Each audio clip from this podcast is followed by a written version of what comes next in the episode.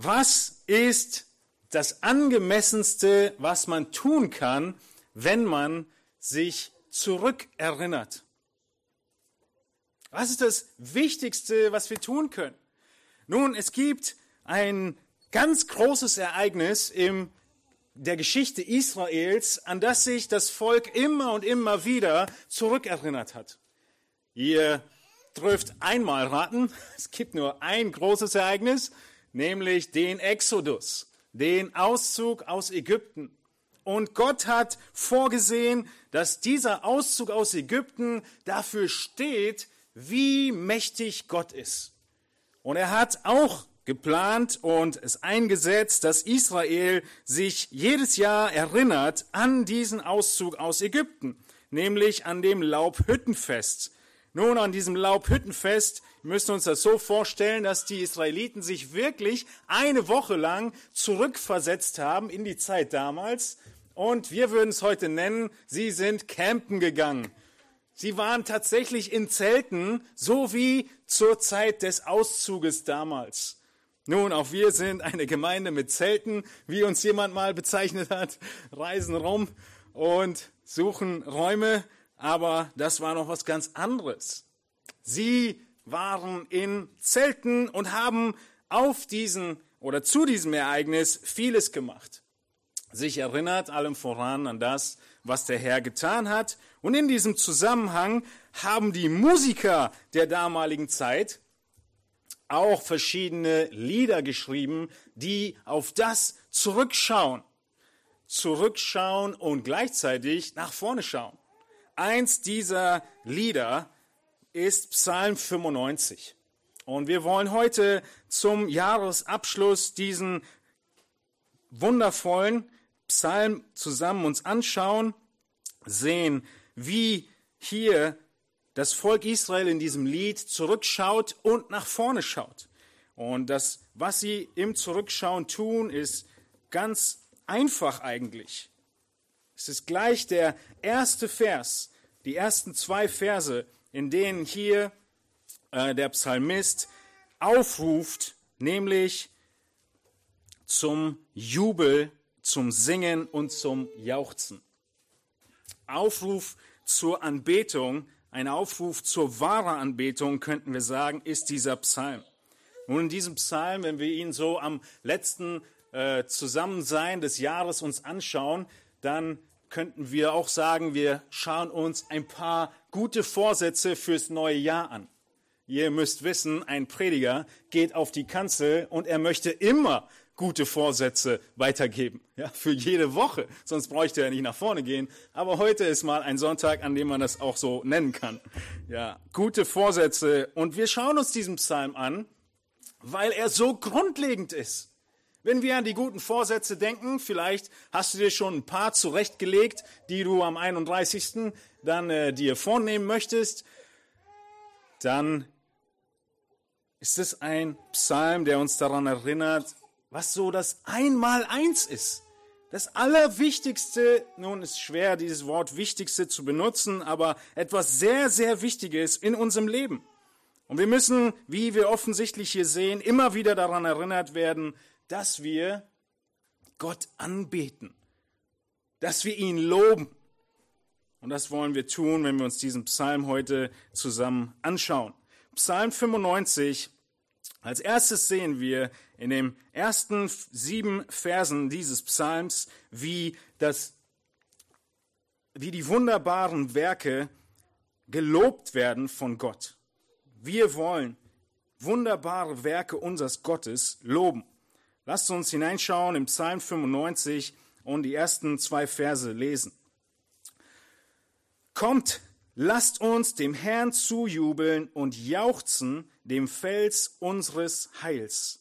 Lasst uns ihm begegnen mit Lobgesang und mit Psalmen ihm zujauchzen. Ich möchte eure Blicke zuerst auf den legen, an den hier die, die, äh, dieses ganze Lied adressiert wird. Wem sollen wir Lob singen? Er wird bezeichnet als der Fels des Heils. Nun, ein Name, für Gott. Vielleicht nicht der Name, den du so direkt in Verbindung bringen würdest mit Gott. Aber setzt euch mal, versetzt euch zurück in die Lage der Israeliten, währenddem sie dieses Lied singen. Denken Sie an welches Ereignis? Den Exodus. Und was war im Exodus das, was sie am Leben erhalten hat? Es war Gott der Fels. Gott der Fels, der ihnen Wasser spendet. Gott der Fels, der ihnen Sicherheit gibt. Und hier bezeichnet ihn der Psalmist als den Fels unseres Heils. Als erstes sehen wir, dass wir Gott loben, denn er ist dein Heil. Ist die erste Lücke auszufüllen. Lobe Gott, denn er ist dein Heil. Der Psalmist, er oder die Psalmisten an sich, sie benutzen oft diesen Begriff, dass Gott das der Fels ist, an dem Zuflucht gefunden wird, wie hier im Psalm 94. Viele rotten sich zusammen gegen die Seele des Gerechten und verurteilen unschuldiges Blut, aber der Herr ist meine sichere Burg geworden, mein Gott, der Fels, bei dem ich Zuflucht gefunden habe. Nun, das Heil wird in Verbindung gebracht mit Glauben, mit Kennen, mit Gebet, mit Wohlergehen, mit Ruhe. Im Psalm 91 sehen wir in den Versen 14 bis 16, weil er sich an mich klammert, darum will ich ihn erretten. Ich will ihn beschützen, weil er meinen Namen kennt. Ruft er mich an, so will ich ihn erhören. Ich bin bei ihm in der Not. Ich will ihn befreien und zu Ehren bringen. Ich will ihn sättigen mit langem Leben und ihn schauen lassen, mein Heil. Gott ist der Gott, der allen, die sich an ihn klammert, Rettung gibt, der ihm Heil gibt. Er ist ein Gott, der, wie wir gerade gesungen haben, Heilung schenkt. Und er gibt Ruhe. Ruhe schenkt er. Und der Psalmist, der kommt am Ende dieses Psalms auf den gleichen Gedanken zurück. Hier schreibt er von dem Fels unseres Heils. Und am Ende in Vers 11 geht es um die Ruhe, die wir anstreben und die wir suchen. Gott der Fels. Dieser Begriff wird mit Schutz in Verbindung gebracht, aber auch mit Gerechtigkeit. Nun, was hat denn ein Fels mit Gerechtigkeit zu tun?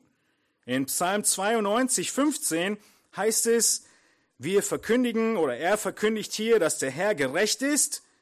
Er ist mein Fels und kein Unrecht ist an ihm.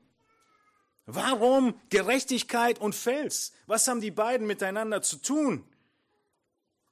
Dieses Heil für Israel, es war gekoppelt an Gottes Gerechtigkeit. Sie wussten, dass Gott gerecht ist. Er ist derjenige, der in seiner Gerechtigkeit genauso wie ein Fels unveränderlich ist. Einen Fels änderst du nicht. Wir sprechen hier von einem richtigen Fels, nicht einem Steinchen. Unveränderlich. Ein Fels ist auch unverrückbar. Er ist genauso unbestechlich. Und all das sind Assoziationen von einem Fels, die auf Gottes Gerechtigkeit schließen lassen. Seine Gerechtigkeit ist unveränderlich wie ein Fels, unverrückbar wie ein Fels und genauso unbestechlich wie ein Fels. Mose hat das schon mit hineingedichtet in sein Lied, in 5. Mose 32, 4, in dem es heißt, er ist der Fels. Und wiederum assoziiert mit Gerechtigkeit. Vollkommen ist sein Tun, alle seine Werke sind gerecht. Ein Gott der Treue und ohne Falsch, gerecht und aufrichtig ist er.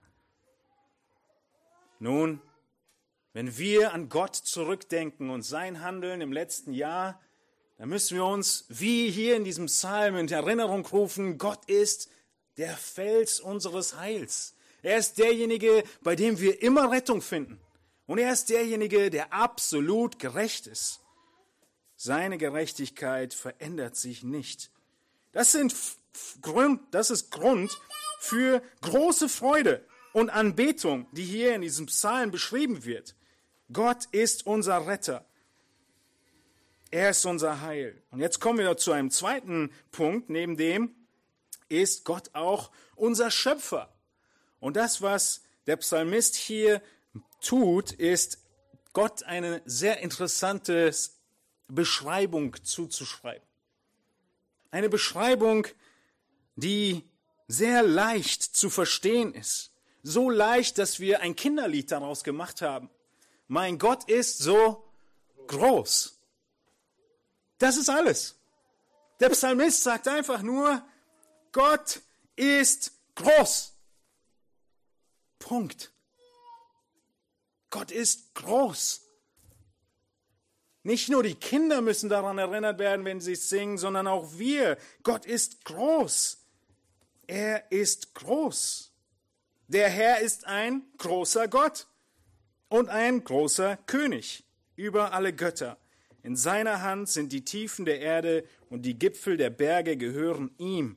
Sein ist das Meer, denn er hat es gemacht und seine Hände haben das Festland bereitet. Das sind die nächsten Verse drei bis fünf. Gott ist groß. Und hier sehen wir, dass es ein Lied ist, von dem wir jetzt sprechen, denn der Psalmist, er benutzt hier die typische Form der damaligen Zeit, nämlich Reime, nicht Reime mit gleichen Endungen, sondern inhaltliche Reime. Und hier finden wir einen Kreuzreim, denn es reimen sich die ähm, Verse im, in, in Kreuzform. Zuerst sehen wir, wie er die Macht Gottes beschreibt. In Vers 3 ist er ein großer Gott und ein großer König. Nun, der Psalmist, er ruft in Erinnerung alles, was irgendwie Macht hat. Okay, wir denken zurück an den Zusammenhang. Wo singen oder in welcher Situation singt das Volk Israel diesen Psalm? Sie denken an wen zurück? An den Auszug aus Ägypten. Und wer ist da groß und mächtig? Pharao. Pharao ist groß. Und deshalb die Assoziation. Der Psalmist sagt, nun, Gott ist groß und er ist ein großer König. Er ist der größere König, größer als Pharao. Größer als Pharao. Sie erinnern sich an all das zurück, was Gott getan hat. Und mit diesem so einfachen Wort, Gott ist groß, so viel Ermutigung. Gott ist der Fels. Gott ist groß. Nun, wir sehen hier, dass Mose dieses, diesen Begriff Fels auch für Könige bezeichnet und für Herrscher, ja, in 5. Mose 32, 31, da schreibt Mose davon und sagt, denn ihr Fels ist nicht wie unser Fels. Also im Sinne von, ihr Fels, die Leute um uns herum, die Völker um uns herum, die haben auch Könige, auf die sie vertrauen. Aber ihr Fels ist nicht wie unser Fels.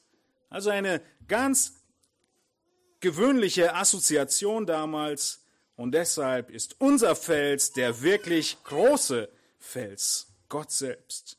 Und deshalb ist er der Fels, der einzige, dem Ehre gebührt. Und das sehen wir in den nächsten Versen. Nicht nur ist Gott ein großer Gott und ein großer König über alle Götter, sondern in Versen 4 bis 6 oder 4 und 5 sehen wir jetzt, wie der Psalmist übergeht zu einem einzigen Beispiel der Größe unseres Gottes. Und was ist das einfachste Beispiel der Größe unseres Gottes? Seine Schöpfermacht. Jeder kann es sehen, jeder kann es verstehen, jeder weiß es. Und wenn wir daran denken, in welchem Zusammenhang Psalm 95 gesungen wird, nämlich im Exodus, im Auszug, mussten sie damals darauf vertrauen, dass Gott der Schöpfer des Himmels und der Erde ist, des Wassers, Stichwort, und der Berge? Absolut, denn sie standen vor einem großen Wasser. Und was hat Gott getan? Er hat es geteilt.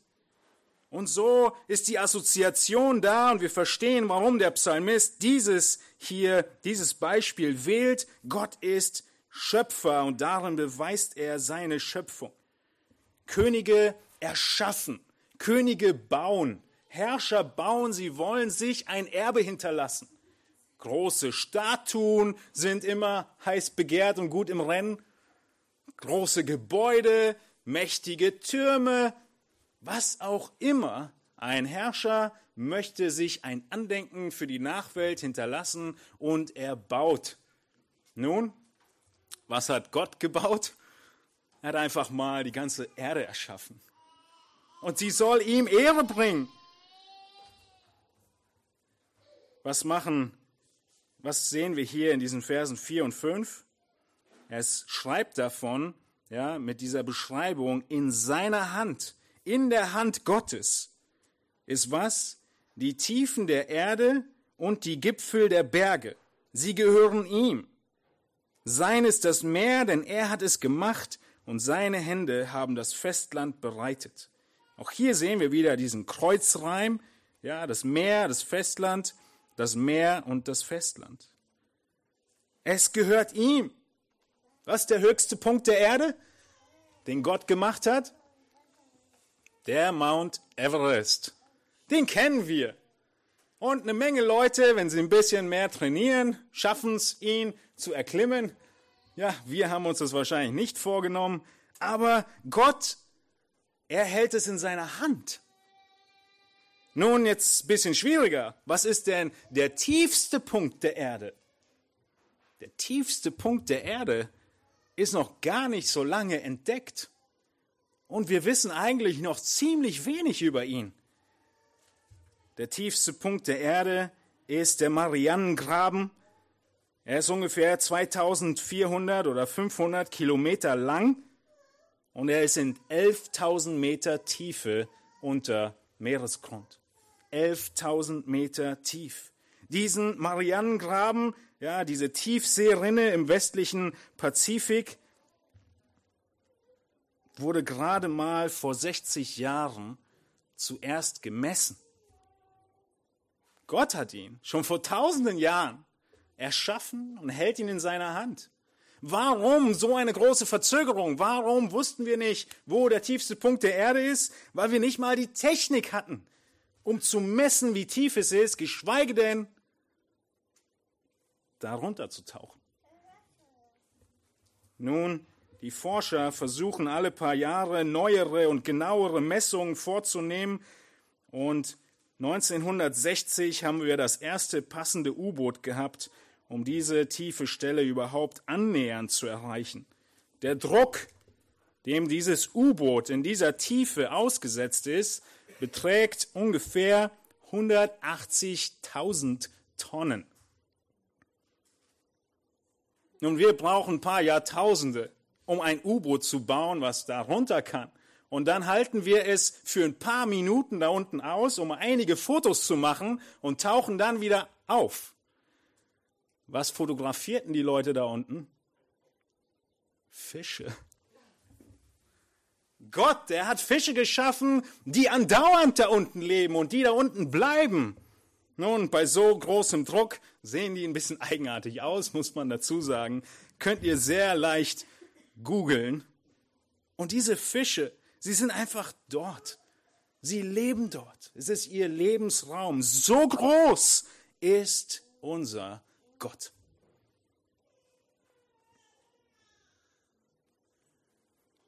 Wenn du dir diese Macht, diese Genialität und Größe Gottes vor Augen führst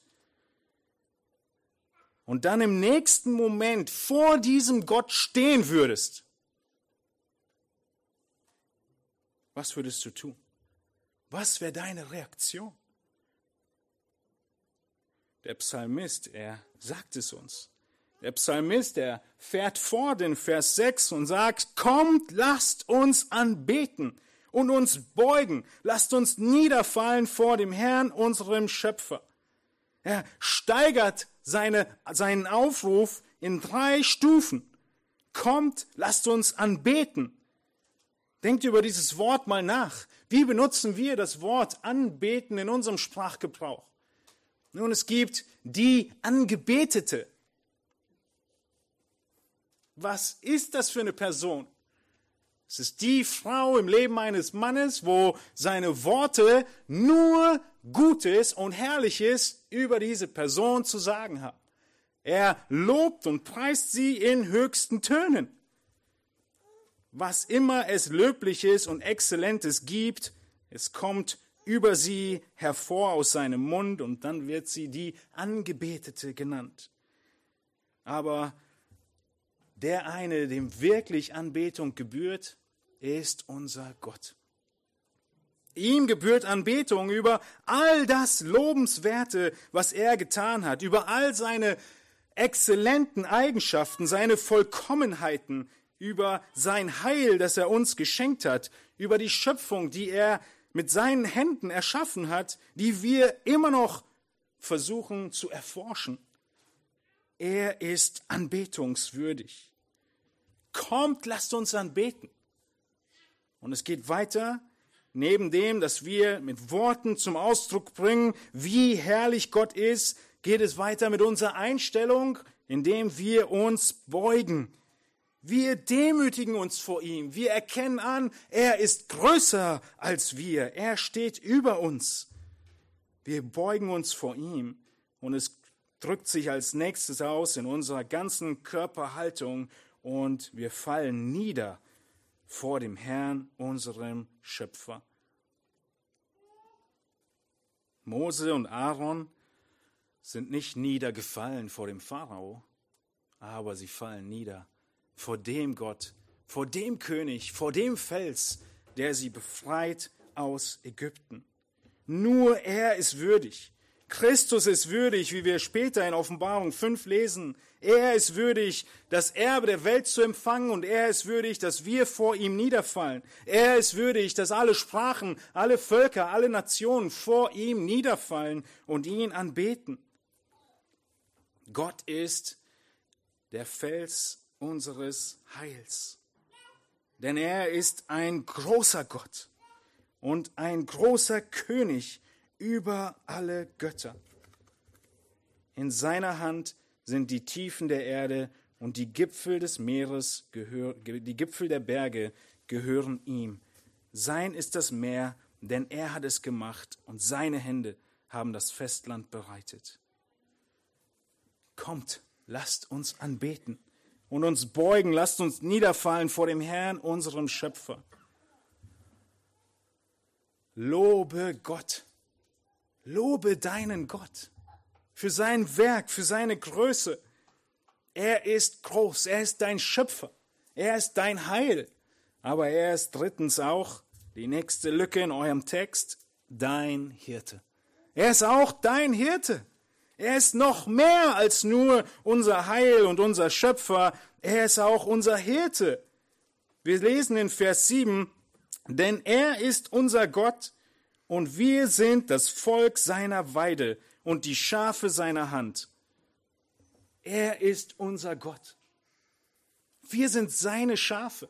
Stellt euch vor, dieser Gott, den wir gerade beschrieben haben, er ruft sich eine Schafherde zusammen die zu ihm gehört. Und du gehörst dazu. Ist das nicht Grund zu loben? Dieser mächtige Gott, er ist nicht dein Feind. Du musst dich nicht vor ihm fürchten, sondern er ist dein Hirte. Er ist der, der dir vorangeht. Er ist der, der dich beschützt. Er ist der, der dich leitet, der dich nährt, der dich weidet. Gott ist unser Hirte. Was für ein Grund anzubeten. Gott beschreibt sich selbst als den besten und guten Hirten. Ihr denkt dann Johannes 10, ein sehr guter Text hinzugehen, aber er beschreibt sich auch in Hesekiel 34 als den Hirten. Da beschreibt Gott sich selbst als Hirten. In Johannes 10 beschreibt Jesus sich als Hirten. Aber in Hesekiel 34 sehen wir, wie Gott nachdem er die Hirten Israels, die Leiter Israels tadelt, in den Zusammenhang des Lebens damals in Ezekiel 34 hineinspricht und sagt, ich bin euer guter Hirte und ich sende euch den guten Hirten. Und da sind wir dann in Johannes 10. Ich möchte diese 14 Verse mit euch lesen in Hesekiel 34 und euch die Aufgabe geben, wo immer es von den Schafen die Rede ist, deinen persönlichen Namen einzusetzen. Wenn du an Gott glaubst, dann gehörst du zu seiner Schafherde und das, was Gott hier sagt, wie er mit seinen Schafen umgeht, ist das, wie er mit dir umgeht. Hesekiel 34 ab Vers 11. Denn so spricht Gott der Herr. Siehe, ich selbst will nach meinen Schafen suchen und mich ihrer annehmen. Wie ein Hirte seine Herde zusammensucht an dem Tag, da er mitten unter seinen zerstreuten Schafen ist, so will ich mich meiner Schafe annehmen und sie aus allen Orten erretten, wohin sie zerstreut wurden an dem Tag des Gewölks und des Wolkendunkels und ich werde sie aus den Völkern herausführen und aus den Ländern zusammenbringen und werde sie in ihr Land führen. Und ich werde sie weiden auf den Bergen Israels, in den Tälern und allen bewohnten Gegenden des Landes. Auf einer guten Weide will ich sie weiden, und ihr Weideplatz soll auf den hohen Bergen Israels sein. Dort sollen sie sich auf einem guten Weideplatz lagern und auf den Bergen Israels fette Weide haben. Ich selbst will meine Schafe weiden und sie lagern, spricht Gott der Herr. Das Verlorene will ich suchen und das Verscheuchte zurückholen und das Verwundete verbinden. Das Schwache will ich stärken, das Fette aber und das Starke will ich vertilgen und ich will sie weiden, wie es recht ist. Und zu euch, meinen Schafen, spricht Gott, der Herr. Siehe, ich will Recht sprechen zwischen den einzelnen Schafen, zwischen den Widdern und den Ziegenböcken. Ist es euch nicht genug, dass ihr eine so gute Weide abweidet, müsst ihr auch noch das übrige Weideland mit euren Füßen zertreten? Und wenn ihr klares Wasser getrunken habt, müsst ihr dann das übrige mit euren Füßen trüben? Und so sollen dann meine Schafe das abweiden, was ihr mit euren Füßen zertreten habt, und trinken, was ihr mit euren Füßen trübe gemacht habt? Darum, so spricht Gott der Herr zu ihnen, siehe, ich selbst will Recht sprechen zwischen den fetten und den mageren Schafen. Weil ihr alle schwachen Schafe mit Seite und Schulter weggedrängt und mit euren Hörnern gestoßen habt, bis ihr sie hinausgetrieben hattet, so will ich meinen Schafen zu Hilfe kommen, dass sie künftig nicht mehr zur Beute werden, sondern ich will Recht sprechen zwischen den einzelnen Schafen. Ich will ihnen einen einzigen Hirten erwecken, der sie weiden soll, nämlich meinen Knecht David. Der soll sie weiden und der soll ihr Hirte sein. Und ich, der Herr, will ihr Gott sein, und mein Knecht David soll Fürst in ihrer Mitte sein. Ich, der Herr, habe es gesagt. Gott ist der Hirte, der ultimative Hirte. Er ist derjenige, der sogar innerhalb der Herde dafür sorgt, dass kein Schaf zu kurz kommt. Habt ihr es gemerkt? Er sorgt natürlich auch dafür, dass alle Kranken und Lahmen und Schwachen und alle, die weggelaufen sind, holt er zurück. Und das tut er durch wen? Durch den Hirten, den er erwecken wird, ja, den Knecht David, das war letztlich nicht der König David, sondern Jesus selbst, wie wir in diesen Tagen gefeiert haben. Nun, in Vers 31, in Hesekiel 34, wenn wir dorthin springen, erinnert Gott sie und sagt, ihr seid meine Herde, die Schafe meiner Weide, ihr seid Menschen und ich bin euer Gott, spricht Gott der Herr ähnliche Worte wie das, was wir hier in dem Psalm lesen. Wir sind die Schafe seiner Weide. Lasst uns Gott anbeten. Lasst uns uns beugen, lasst uns niederfallen vor ihm. Natürlich in Hesekiel geht es um Gott als Hirten Israels. Aber wir sehen, dass dieser Charakter Gottes unveränderlich auch auf uns zutrifft. Die Zusammenhänge und die Details, sie sind natürlich in die, in die Geschichte damals hineingesprochen von dem Propheten Hesekiel. Aber in Johannes 10 sehen wir genau das, die gleichen Eigenschaften auf Jesus hin und in Johannes 10, 16 auch deutlich gemacht, dass wir zu dieser Herde gehören. In Johannes 10, 16, wo Jesus deutlich macht, ich habe noch andere Schafe, die nicht aus dieser Schafhürde sind. Diese Schafhürde sind die Juden. Er hat noch andere Schafe, auch diese muss ich führen, und sie werden meine Stimme hören, und es wird ein Hirte sein und eine Herde sein. Wir haben den größten Grund zur Freude und zur Anbetung. Denn Gott ist der Gott, der Fels unseres Heils. Gott ist groß, Gott ist der Schöpfer. Und er ist nicht nur der Schöpfer, sondern er ist auch dein Hirte. Er ist bei uns, er versorgt uns. Nun, nachdem wir erinnert wurden, wer unser Gott ist, lasst uns anschauen, was wir jetzt tun sollen. Was sollen wir denn tun, wenn wir das über Gott wissen? Wir müssen zurück zu Vers 1 in Psalm 95 und dort sehen wir, was wir zu tun haben. Kommt, kommt, kommt, kommt, lasst uns dem Herrn zujubeln und jauchzen dem Fels unseres Heils. Lasst uns ihm begegnen mit Lobgesang und mit Psalmen ihm zujauchzen. Kommt, lasst uns singen. Das ist der Aufruf und die Schlussfolgerung, mit der eigentlich der Psalm beginnt. Wenn wir uns vor Augen halten, wer Gott ist, dann kommen wir zu ihm und freuen uns. Viermal ruft der Psalmist hier in diesem Psalm dazu auf, in Vers 1, in Vers 2, in Vers 6a und in Vers 6b. Kommt, lasst uns anbeten. Kommt, lasst uns niederfallen. Kommt, lasst uns zujubeln. Lasst uns ihm begegnen. Nun, offensichtlich merken wir hier, dass es nicht nur ein deutsches oder genau gesagt schwäbisches Problem ist, was sich hinter dem Sprichwort verbirgt. Nicht geschimpft ist genug gelobt. Kennt ihr das? Nicht geschimpft ist genug gelobt. Offensichtlich ist es ein Problem der ganzen Menschheit. Sind wir nicht auch manchmal genau in dieser Haltung Gott gegenüber? Wenn wir ihn nicht anklagen, ist das genug Lob für ihn. Oh, wie traurig. Nicht geschimpft ist genug gelobt, würdest du sicher nicht Gott ins Gesicht sagen oder denken. Aber ist unsere Herzenshaltung im Gottesdienst nicht oft genau so? Entspricht unser Leben selbst am Sonntag nicht genau diesem Sprichwort? Kennst du nicht auch diesen Sonntag, an dem du während des gemeinsamen Gesangs da sitzt oder da stehst und bei dem Gebet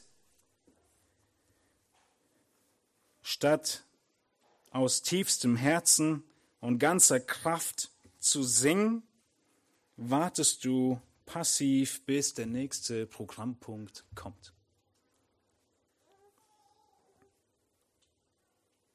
Nicht geschimpft ist genug gelobt. Und deshalb müssen wir aufgerufen werden zu loben. Wir müssen aufgerufen werden zu singen. Und das ist der ganze Aufruf dieses Psalmisten hier. Kommt, lasst uns dem Herrn zujubeln. Wozu ruft er auf?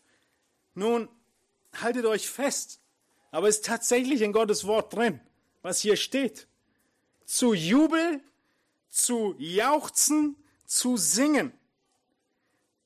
Wir kommen nicht drum rum, als diese Worte zu nehmen, wie sie dastehen. Es ist Freudengeschrei, was hier beschrieben wird. Es ist laut. Es ist ein Jubel sondergleichen. Gerichtet nicht an irgendeine Mannschaft, nicht an irgendeinen Torschützen oder Torwart oder irgendeinen tollen Sänger, sondern dieser Jubel ist gerichtet an Gott. Können wir Menschen jubeln? Können wir vor Freude schreien? Wir können es. Warum tun wir es nicht, wenn es um Gott geht? Ist er nicht so toll, wie die Leute da auf der Bühne oder auf dem Platz. Wir müssen aufgerufen werden, ihm zuzujubeln, uns zu freuen darüber, was er getan hat und wegkommen von dem, nicht geschimpft ist genug gelobt. Die Psalmen, sie sind voll davon, dass wir dem Herrn zusingen und zujubeln. Es ist fröhlich, freudig, laut. Psalm 146 spricht davon, in Hiob 21 sehen wir, dass die Ungläubigen freudig singen. Wir sehen in der Schrift überhaupt, dass wenn der Gesang der Gläubigen und der Ungläubigen beschrieben wird, es keinen Unterschied gibt. In der Art und Weise, wie sie freudig singen können, wie sie laut singen können, mit wie vielen Instrumenten sie singen. Der Unterschied ist lediglich der Inhalt. Das, worum es geht, um wen es geht. Die Inhalte der Texte machen den Unterschied und unsere Haltung, wie wir gleich sehen werden, im letzten Teil dieses Psalms. Ein Psalm ist einfach nur ein Lied. Ein Psalm zu singen heißt noch gar nichts. Es ist einfach nur ein Lied. Auch Ungläubige haben ihre Psalmen. Denn Psalm ist die Übersetzung für Lied. Lied, genauer genommen, mit Seitenspielbegleitung. Und David in 1. Chronik 16 wo der, die Bundeslade wieder zurückgebracht wird in die Stiftshütte, nachdem sie weg war. Auch in dem Zusammenhang sehen wir, ja, also verschiedene Zusammenhänge, wo und wie Gott gelobt wird. In 1. Chronik 16, Vers 24 lesen wir davon, wie es heißt, erzählt unter den Heiden von seiner Herrlichkeit, unter allen Völkern von seinen Wundern. Denn groß ist der Herr und hoch zu loben. Er ist furchtbar über alle Götter, denn alle Götter der Völker sind nichtige Götzen. Aber der Herr hat die Himmel gemacht. Wieder die gleiche Assoziation, die Größe Gottes mit seiner Schöpfungsmacht und Genialität. Vers 27, Pracht und Majestät sind vor seinem Angesicht, Stärke und Freude ist in seiner Wohnstätte.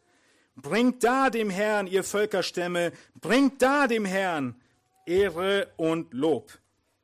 Bringt da dem Herrn die Ehre seines Namens, bringt Gaben da und kommt vor sein Angesicht.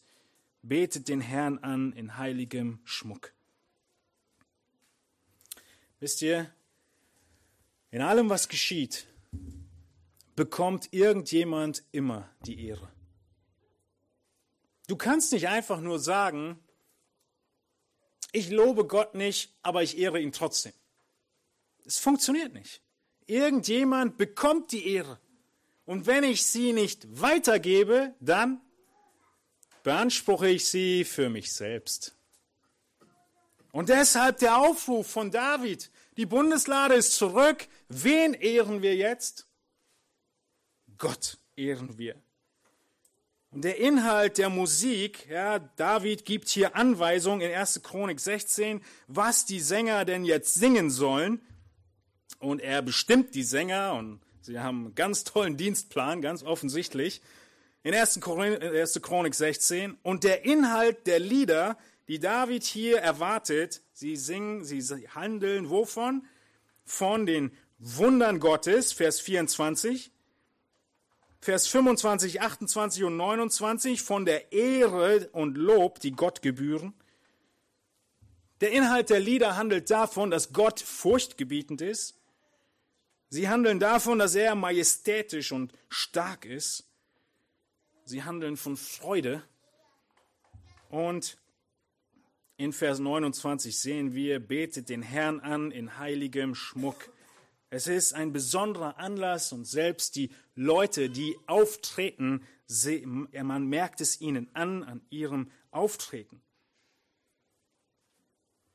Wenn die Freude der Gegenwart Gottes durch die Bundeslade damals zu Zeiten Davids, als die Bundeslade zurückgebracht wurde, so groß war und die Gemeinde Israels so singen sollte, wie viel mehr sollen wir singen, die wir als Gemeinde Gottes der Tempel Gottes sind, in dem Gott immer und die ganze Zeit über wohnt. Merkt ihr, wie der Auftrag, Gott zu loben, unverändert ist? Und eigentlich mindestens so stark wie damals?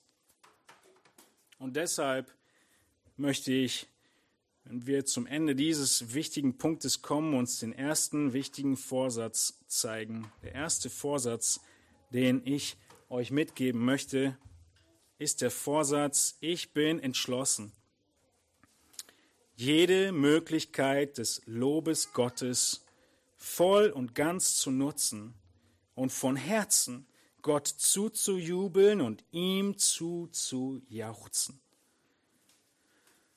Entschließ dich dazu. Folge dem Aufruf des Psalmisten, der sagt, kommt, lasst uns dem Herrn zujubeln. Entschließe dich, jede Möglichkeit, Gott zu loben, zu nutzen und von Herzen ihm zuzujubeln und zuzujauchzen. Von Herzen ist das Stichwort. Nicht so sehr, ob du singen kannst oder nicht. Ich habe es immer wieder schon genannt, dieses Beispiel in einer der Gemeinden, in denen ich das Praktikum gemacht habe. Der Musikleiter, den ich gefragt habe, wie sie zu dieser Art des Singens gekommen sind, die ich da erlebt habe, sagte, naja, ist alles die Schuld von unserem Pastor. Wieso? Ja, der kann überhaupt nicht singen und singt so laut, dass die ganze Gemeinde lauter singen muss als er, damit es nach irgendwas klingt. Lasst uns entschlossen sein, Gott zu loben, wo immer uns die Möglichkeit gegeben wird. Wir schauen zurück auf Gottes großes Wirken, wir loben ihn. Wenn wir uns erinnern, wie das Volk damals an den Exodus, wenn wir uns erinnern an das letzte Jahr, lasst uns nicht verpassen, Gott zu loben und ihm zu danken, so stark es unser Charakter irgendwie zulässt und unsere Kultur. Als zweiten großen Punkt ist es nicht nur, dass wir Gott loben, sondern dass wir ihm auch glauben. Wir glauben Gott und wir glauben der herrlichen Zukunft, die wir mit ihm haben. Glaube der herrlichen Zukunft mit deinem Gott. Nun, in diesem zweiten Teil des Psalms, nachdem dieser großartige Aufruf zur Anbetung gekommen ist, wird diese jauchzende Stimmung abrupt unterbrochen. Gott selbst tritt auf die Bühne und er spricht durch den Heiligen Geist. Und es heißt weiter im Psalm 95 in Vers 7b,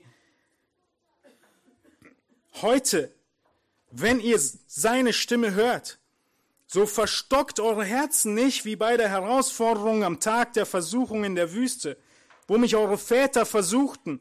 Sie prüften mich und sahen doch mein Werk. Vierzig Jahre empfand ich Ekel vor diesem Geschlecht und ich sprach, sie sind ein Volk, das in seinem Herzen in die Irre geht. Und sie haben meine Wege nicht erkannt, so dass ich schwor in meinem Zorn, sie sollen nicht in meine Ruhe eingehen. Auf einmal spricht Gott selbst. Denn so wichtig es ist, dass wir Gott zujubeln und ihn preisen und ihn loben, so ist es doch nicht das Einzige. Es kommt eine ganz wichtige Qualifizierung, wie wir vor Gott treten, wie wir ihn zujubeln, nämlich indem wir glauben und unser Herz nicht verstocken. Das ist die große Erinnerung. Und natürlich ist der Zusammenhang welcher, in dem dieser Psalm geschrieben und gesungen wurde? Die Erinnerung an den Exodus, an den Auszug. Und nachdem das Volk Israel ausgezogen ist, nachdem das ganze Heer Ägyptens in den Wellen des Meeres verschlungen war, hat Israel unter Mose sich hingestellt und laut gesungen und gejubelt. Und doch ist kurze Zeit später was passiert? Genau das, wovon jetzt die Rede ist. Ihre Herzen waren verstockt. Der laute Gesang aus deinem Mund sagt nichts über dein Herz aus, wenn es nur der Gesang ist. Und deshalb dieser Aufruf. Und wenn wir nach vorne schauen und an Vorsätze denken, ist dieser Vorsatz, den wir hier sehen, ein so wichtiger. Heute, wenn ihr seine Stimme hört. Nun, dieser Vorsatz, dieser Vers, er wird in Hebräer 3 gebraucht, um die Gläubigen, an die der Hebräerbrief ging, genauso zu ermahnen und zu ermuntern, dass sie an der Zukunft festhalten dass sie ihre Blicke nicht nur aufs Hier und Jetzt äh, äh, lenken, sondern dass sie nach vorne schauen. Und deshalb heißt dieser Punkt der Predigt Glaube der herrlichen Zukunft mit deinem Gott. Denn dieser Aufruf, dein Herz heute nicht zu verstocken, hängt davon ab, ob du deinen Blick auf die Zukunft gerichtet hast oder nicht. In Hebräer 3, Vers 6 sehen wir, wie der Hebräerschreiber diesen Vers zitiert und er verbindet ihn damit, dass wir nach vorne schauen. In Hebräer 3,6 heißt es, sein Haus sind wir, wenn wir die Zuversicht und das Rühmen der Vergangenheit, nein, der Hoffnung bis zum Ende standhaft festhalten. Wir gehören zu Christus und wir dürfen nicht aufhören, an dem festzuhalten, was kommt. Wir dürfen nicht aufhören, an die herrliche Zukunft zu denken, auch in den Vorsätzen deines Jahres, was vor uns steht. Denken wir an das, was noch weit, weit weg vor uns steht. Die Israeliten zu Moses Zeit, sie hatten dieses Ziel vor Augen, aus den Augen verloren. Es ging nur noch um die Zustände hier und jetzt. Und sie murrten und murrten und murrten. In Vers 8 heißt es, verstockt eure Herzen nicht, wie bei der Herausforderung am Tag der Versuchung in der Wüste. Was heißt es hier? Was, was ist die Anklage Gottes? Die Anklage Gottes ist, sie sahen doch mein Werk. Sie haben es doch gesehen wie stark und mächtig ich bin, und doch haben sie nicht geglaubt. Sie sahen doch mein Werk. Erinnert euch zurück. Gott hat das Volk nach zehn Plagen aus Ägypten herausgeführt. 2. Mose 7 bis 12. Nachdem sie dann angefangen haben, durch die Wüste zu wandern, hat Gott einige Male ihre Route geändert. Habt ihr das schon mal miterlebt? Routenänderung? Hin und her zu gehen und Irgendwann denkt man, hm, diejenigen, die uns leiten, haben keine Ahnung, wo es hingeht. Nur das Volk Israel wusste nicht, dass es die Taktik Gottes war.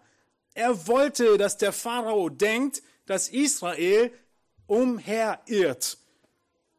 Und deshalb gibt es immer Richtungswechsel hin und her. In 2. Mose 14 lesen wir davon. Nun, wenn Gott in unserem Leben Richtungswechsel gibt, dann könnte uns schon schnell der Kragen platzen, oder? Was denn nun, Gott? Jetzt sagst du dies, auf einmal funktioniert's nicht, jetzt auf einmal das. Aber Gott wollte sich verherrlichen. Er wollte, wie dieser Psalm es sagt, sein Werk zeigen. Als dann, nachdem sie so umherirrten, der Pharao sich dachte, die irren umher, die wissen gar nicht wohin, die hole ich mir zurück, bekommen sie sehr viel Angst in 2. Mose 14 und sie sehen den Pharao schon kommen mit seinen mächtigen Armeen und es heißt in 2. Mose 14, 13, Mose sprach zum Volk, fürchtet euch nicht, steht fest und seht die Rettung des Herrn, die er euch heute bereiten wird, denn diese Ägypter, die ihr heute seht, die werdet ihr nicht wiedersehen in Ewigkeit. Der Herr wird für euch kämpfen und ihr sollt still sein. Meine Güte. Was sagt der Psalmist? Sie haben doch mein Werk gesehen. Gott hat das Meer vor ihnen geteilt. Sie konnten hindurchwandern, hinter ihnen her die Armeen des Pharaos, aber sie ertranken. All das lesen wir in 2. Mose 14. Nur einige Tage später fangen sie an zu murren, denn die Wasserquelle ist bitter. Gott lässt sie süß werden. Sie ziehen weiter und haben wieder kein Wasser. Da in 2. Mose 17 heißt es dann im Text, dass sie den Herrn versuchten. 2. Mose 17 ist die Stelle, an die der Psalmist hier anspielt. In Versen 2 und 7, da versuchten sie den Herrn. Womit versuchten sie ihn? Indem sie wieder meckerten und sich ärgerten, dass sie kein Wasser hatten.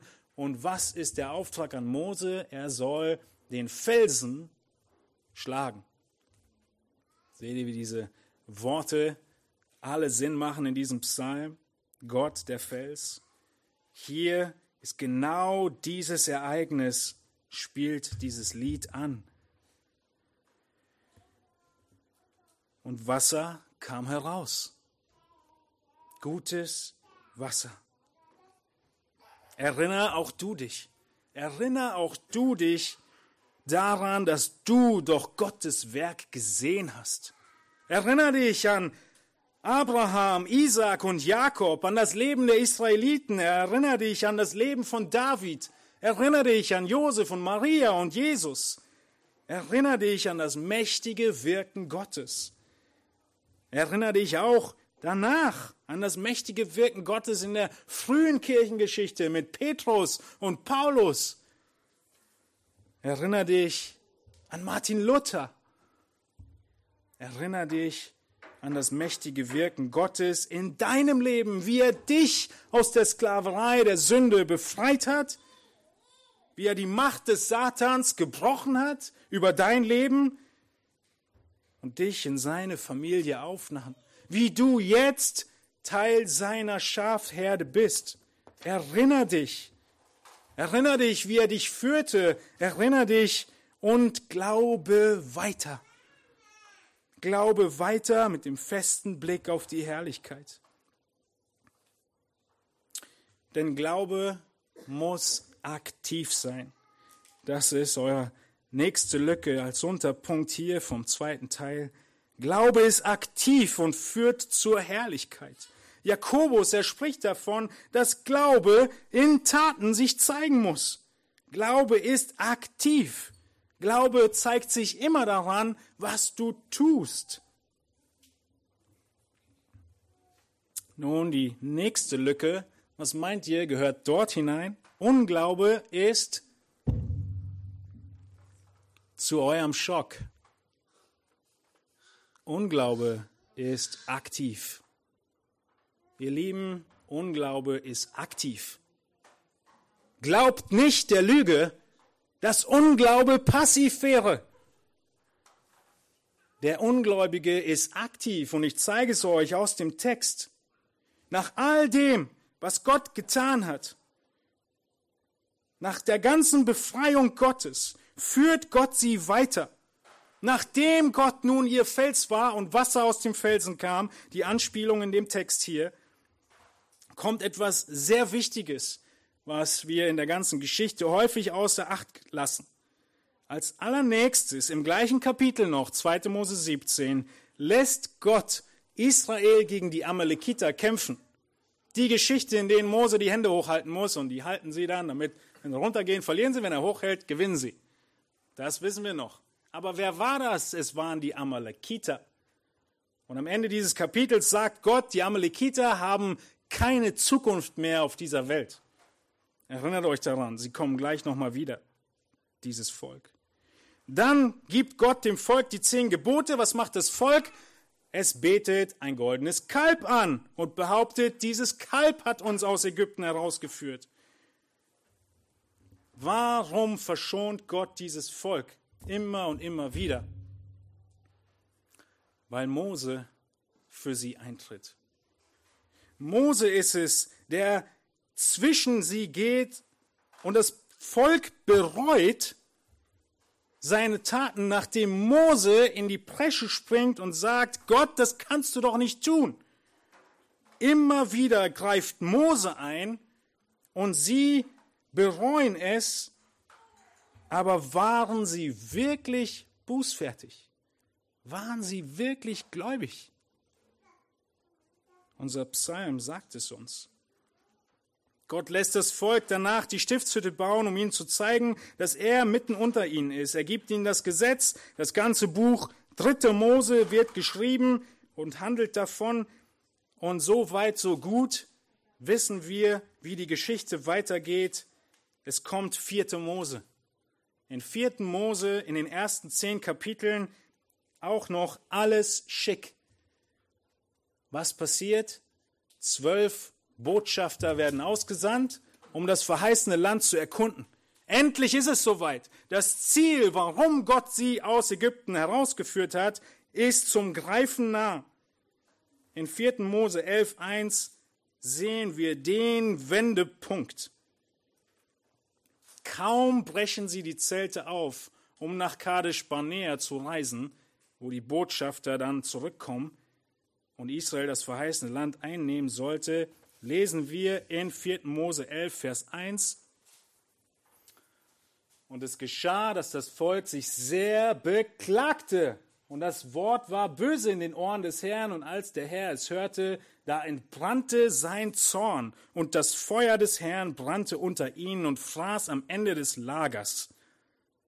Ich meine, das war echtes Feuer.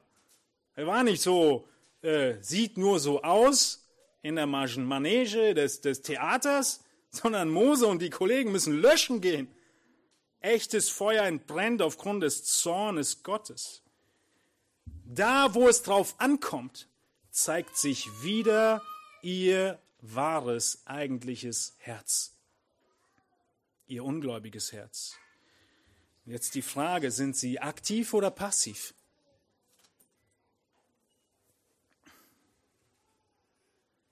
all der Lobgesang nach dem Durchgehen durchs Rote Meer, all die Reue, all der scheinbare Gehorsam offenbaren sich als Heuchelei. Megasser schreibt in seinem Kommentar äh, in der Studienbibel zu 4. Mose 11, 1, das zuvor gehorsame Israel murrte nun, ihr seht die ganzen Referenzen da, und rebellierte, nicht nur einmal offensichtlich.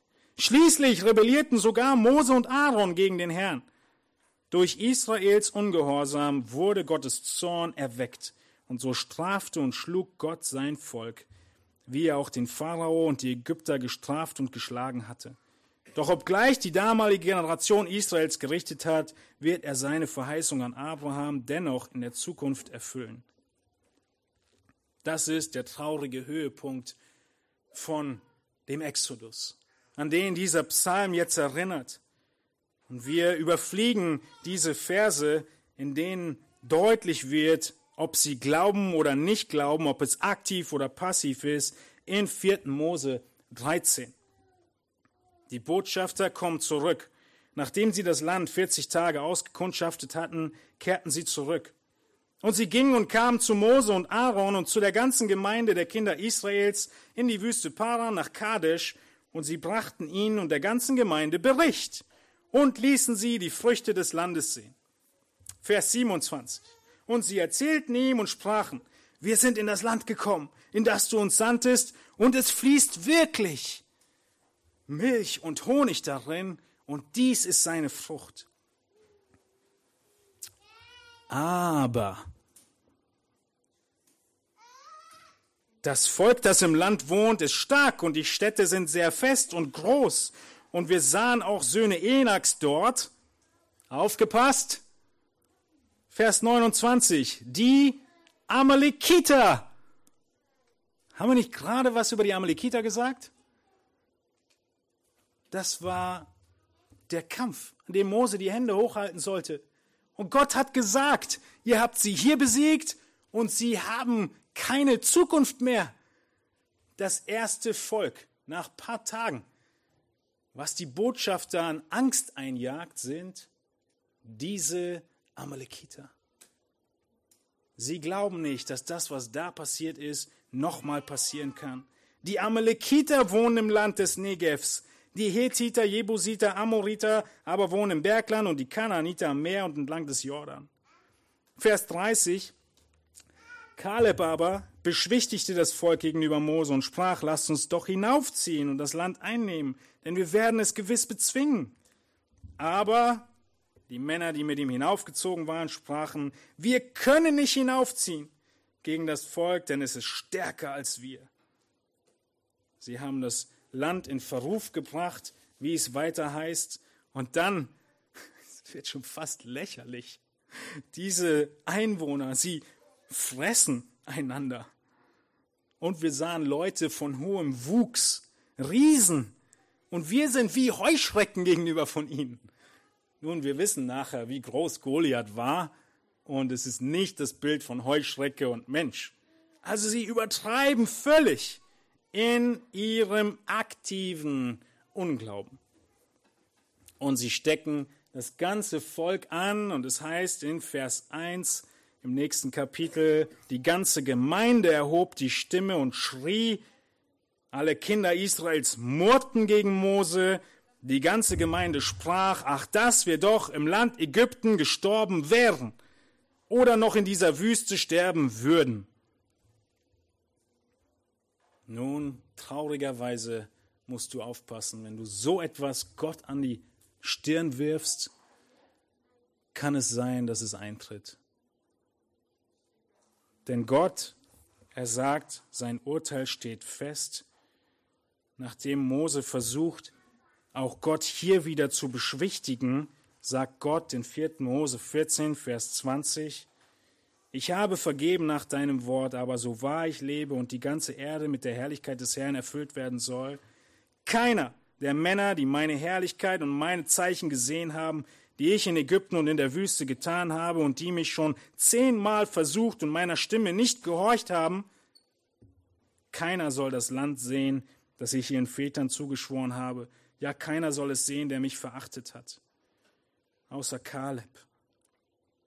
Und in wenige Verse später, in Vers 29, eure Leichname sollen in dieser Wüste fallen und alle eure Gemusterten, die ganze Zahl von 20 Jahren und darüber, die gegen mich gemurrt haben. Außer Kaleb und Josua. Und dann geht es weiter und er sagt, eure Kinder aber, die werden das Land erben. Und seht ihr, eure eigenen Leichname aber sollen in dieser Wüste fallen die Anmaßung gegen Gott. Lass uns doch lieber hier sterben.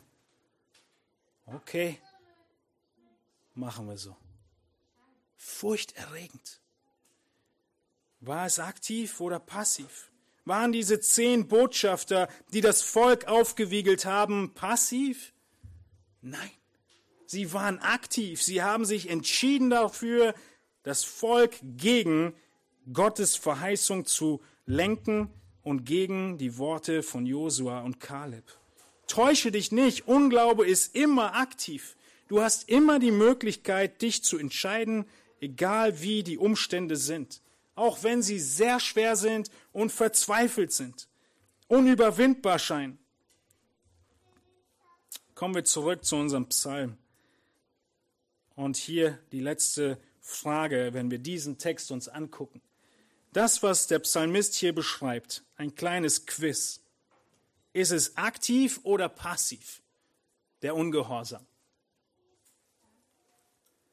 Es heißt in Vers 7, heute, wenn ihr seine Stimme hört, so verstockt eure Herzen nicht. Verstockt nicht. Aktiv oder passiv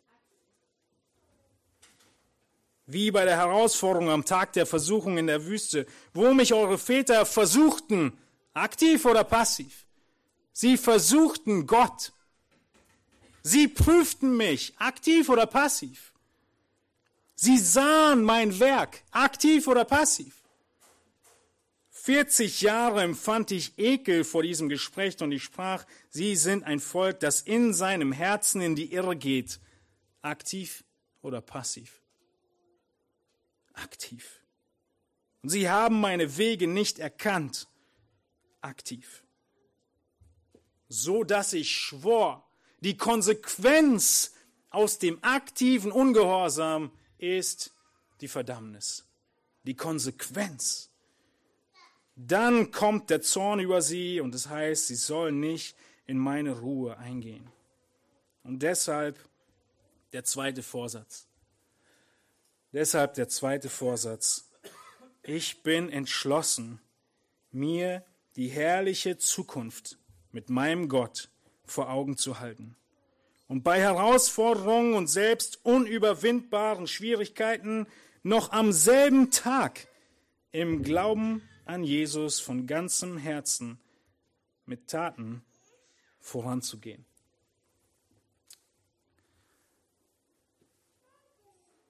Entschlossen, die Zukunft vor Augen zu halten, die dieses Volk verpasst hat, nicht mehr geglaubt hat. Und egal wie groß die Herausforderungen sind, die Schwierigkeiten sind, schnell im Glauben zu reagieren. Warum am selben Tag? Nun, in Vers 7 heißt es, heute, heute, wenn ihr meine Stimme hört. Die Lieder, die wir singen, sind wichtig und wir sollen sie voll Inbrunst und voll Herzen, von ganzem Herzen laut und fröhlich singen. Aber sie müssen aus einem Herzen kommen, was glaubt, was Tag für Tag darauf hört, was Gott zu sagen hat. Denn Hebräer 3, 12, wo dieser Psalm zitiert wird, heißt es und macht es deutlich, wie sehr wir einander dazu brauchen. Es heißt in Hebräer 3, 12, habt Acht, ihr Brüder, dass nicht in einem von euch ein böses, ungläubiges Herz sei, das im Begriff ist, von dem lebendigen Gott abzufallen. Ermahnt einander vielmehr jeden Tag, solange es heute heißt, damit nicht jemand unter euch verstockt wird durch den Betrug der Sünde. Ja, die Sünde betrügt, aber der Unglaube ist trotzdem aktiv. Sie sind, sie wollen nicht glauben. Und hier heißt es in diesem Zitat von diesem Psalm in Hebräer 3, ermahnt einander. Wir brauchen einander. Wir brauchen einander, um einander zu ermahnen, zu ermutigen, zu bitten, aufzufordern, zu trösten. All das steckt in diesem Begriff ermahnen drin. Es ist nicht nur ein Pass auf, du sündigst, sondern dieses Wort Parakaleo, es beinhaltet ein Bitten, ein Auffordern, ein Aufrufen, ein Ermahnen, ein Ermutigen, ein Trösten, ein Bestärken, ein Einladen, ein zu Hilfe rufen oder zu Hilfe bitten. So eine große Bandbreite und all das brauchen wir innerhalb der Gemeinde zueinander ich brauche euch in meinem Leben, also schweigt nicht. Du brauchst andere in deinem Leben, die zu dir reden, also hör zu und ignoriere nicht. Die Gemeinde braucht dich, um in ihr Leben zu reden. Und wir müssen reagieren, solange es heute heißt. Und deshalb haben wir in unserem dritten Vorsatz heute diese Wahrheit im Mitgliedschaftssprechen so formuliert, ich bin entschlossen, die gemeinschaftliche Anbetung im Gottesdienst nicht zu versäumen und mich persönlich vorzubereiten, den Herrn anzubeten. Es ist Teil unseres Versprechen als Gemeinde.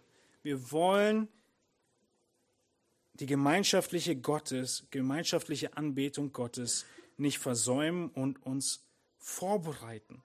Wir bereiten uns vor, indem wir meine, unsere Anwesenheit planen, indem wir sicher sind, wir wollen dabei sein.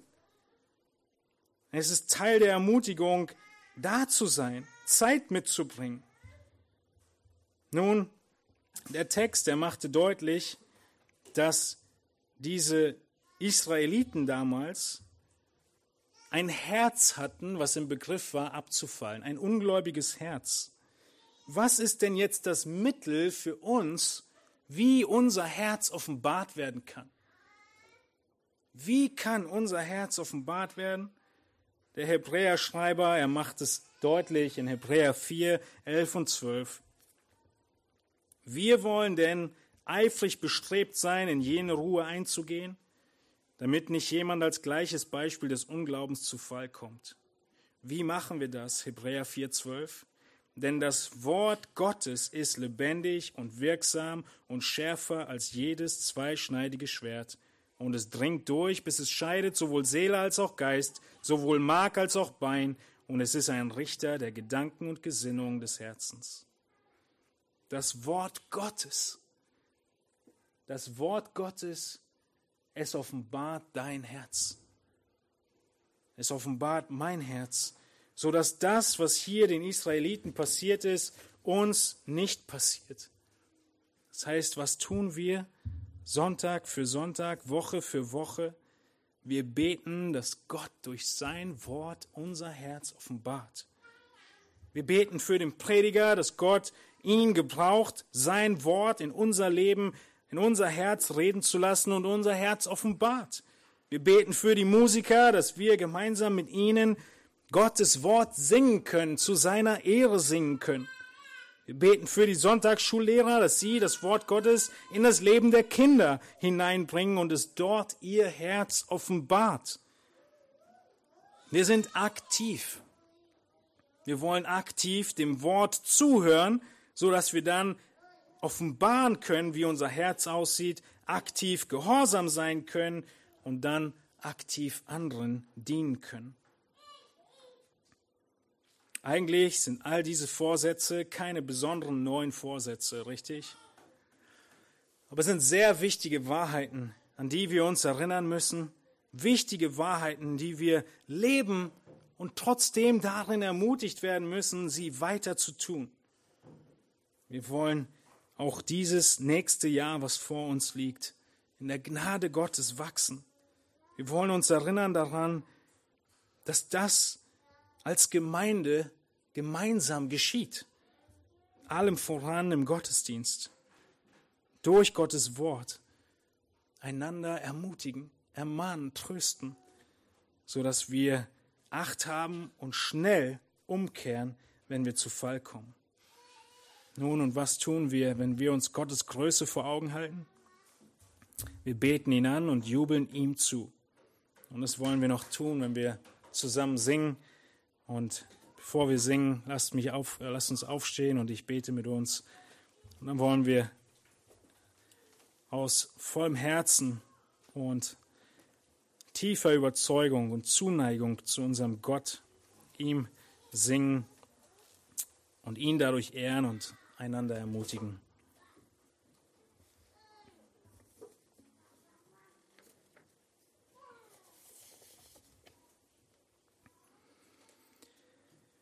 Himmlischer Vater, ich möchte dir dafür danken, dass du würdig bist, geehrt zu werden.